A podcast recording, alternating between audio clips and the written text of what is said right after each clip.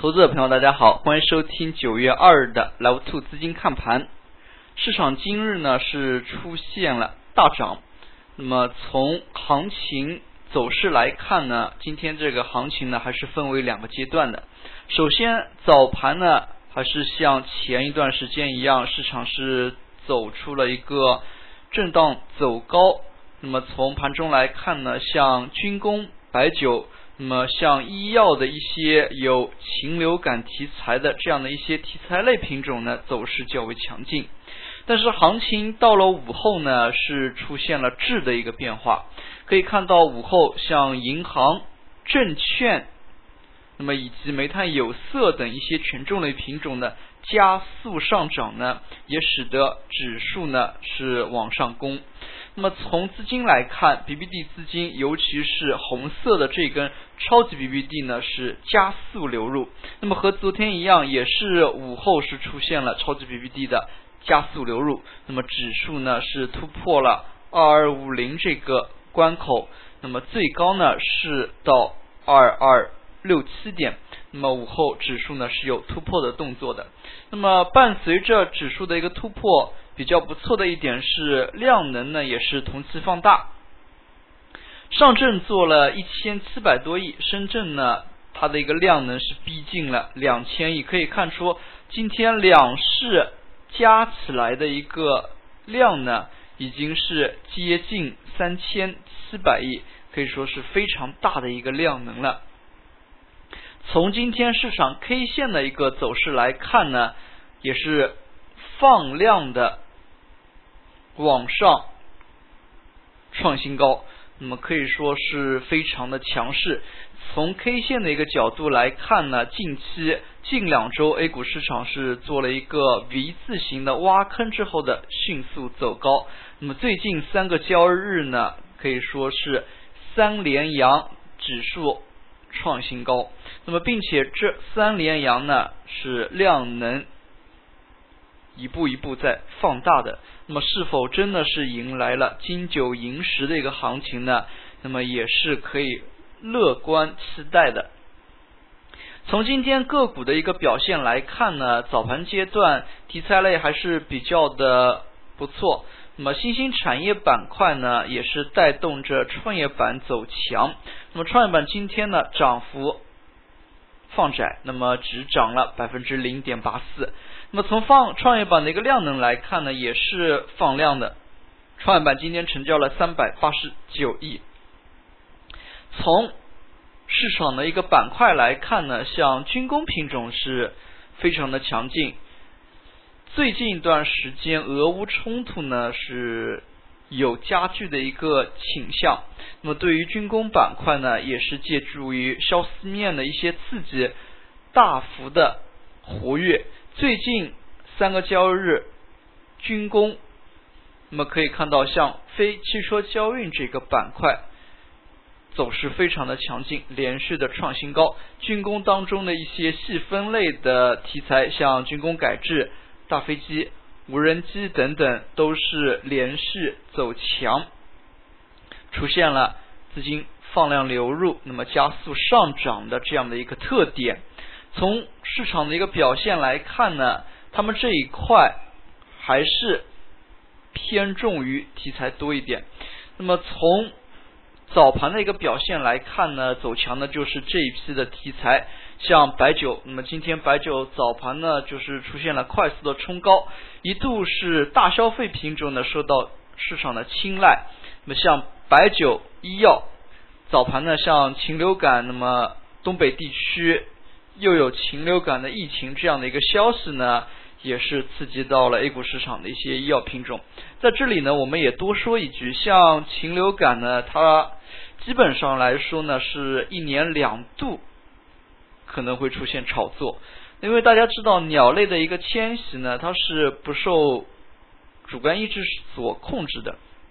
那么像春天到夏天。鸟类呢是由南方迁徙到北方，所以呢禽流感往往会发生在香港、广东、广西这样的一些地区。那么现在夏季转为秋季的这个时间段呢，鸟类从北方呢到南方地区去迁徙了，所以呢，像吉林、黑龙江这一片呢，可能较早的受到禽流感的一个影响。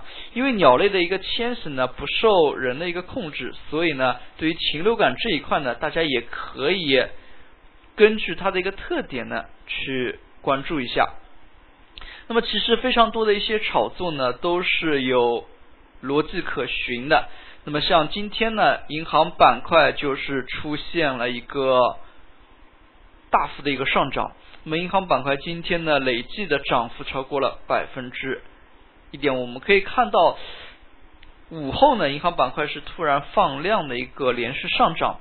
那么，从指数的一个走势来看，整个八月呢。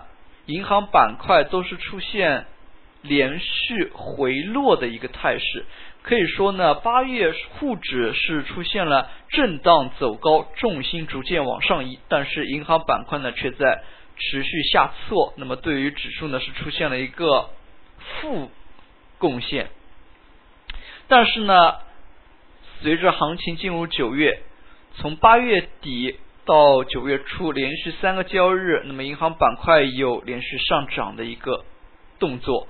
在这里，其实我们也需要跟大家来强调一个观点，那就是像这样的一些板块呢，就是前期走强，但是呢，这个阶段呢有所调整的这个板块呢，它们和指数的一个新高呢，需要有一个相互验证的关系。那么说的直白一点，就是。指数沪指已经创新高了，像这一批银行、证券、煤炭、有色的这批品种，前期呢行情是他们带动起来的。那么目前指数创新高，他们这批个股呢还没有创新高，像刚才看的银行，现在看的一个证券。他们这一批板块呢还没有创新高，那么他们和权重板块之间呢就要有一个相互验证的一个关系了。是否明天呢权重类像这批个股呢加速上扬，那么走出新高，都是大家可以去密切关注一下的。否则的话，目前指数的这个新高的一个含金量呢还是值得怀疑的。那么像典型的一些龙头个股，那么比如说像中信证券，指数已经创新高，前期呢行情都是由他们这些权重带起来的。但是可以看到，虽然午后是有异动，但是它整个一个股价呢并没有创新高。所以对于明天呢关注的重点就是权重板块这一批个股能否向上，那么来验证指数阶段新高的一个含金量。那么可以看到，有部分板块呢，像煤炭、有色等等，都是连续走强。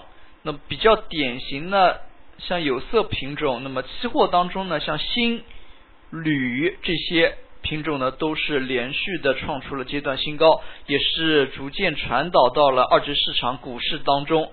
那么从大宗商品的角度来看，有色方面呢，已经逐渐。回暖，那么煤炭开采方面呢？随着政策力度的比不断增强呢，可以看出近期呢，其实煤炭类呢也是有扭转连续下跌这样的一个趋势的。可以看出呢，煤炭板块是否能够再度往上呢，还是非常值得期待。那么和刚才的这些板块一样，那么指数和煤炭、有色。银行、证券，他们这些权重板块之间呢，有一个相互验证的一个关系，来验证指数新高的一个含金量。最后呢，我们来看一下部分创新高的一个板块。那么比较有意思的是，房地产板块呢，反而是创出了阶段新高。但是房地产板块，如果大家仔细去看的话，其实最近一个月，兆宝万金这一批个股，他们。并没有太多的一个动作，更多的呢是一加 X 类个股上涨。那么之前呢，我们也给大家分析过，像房地产市盈率、市净率都相对较低，那么题材炒作呢也比较容易发生。从这个观点来看，近期呢各个楼、各个城市不断的限购取消呢，那么也有一个政策的量变到质变的一个过程。那么政策的一个偏暖呢，不断在增强，并且行情进入了九十月份，像房地产这样的一些品种，那么随时呢可能会借助业绩呢是有所动作。所以像这样的一些已经创新高的一些品种，投资者朋友还是可以关注的。那么像这样一些有险资。增持或者说是上市公司回购的一些个股呢，投资者朋友还是可以重点关注。那么有题材的个股，那么又有基本面的支持，这样的一些个股呢，往往在市场当中，二级市场当中呢，是得到资金的青睐。最后我们来看一下今天的涨幅榜。那么今天呢，随着市场大幅的一个放量，个股呢是开始活跃，涨停个股的家数也是接近四十家。可以看出呢，量能放大，个股活跃，资金开始全面的炒作。但是在这里也是要注意的是，那么题材和权重之间呢，要注意他们的一个节奏切换。那么不要说是踏错了节奏，这样呢。也可以使投资者朋友短期之内，那么收获较好的一个收益。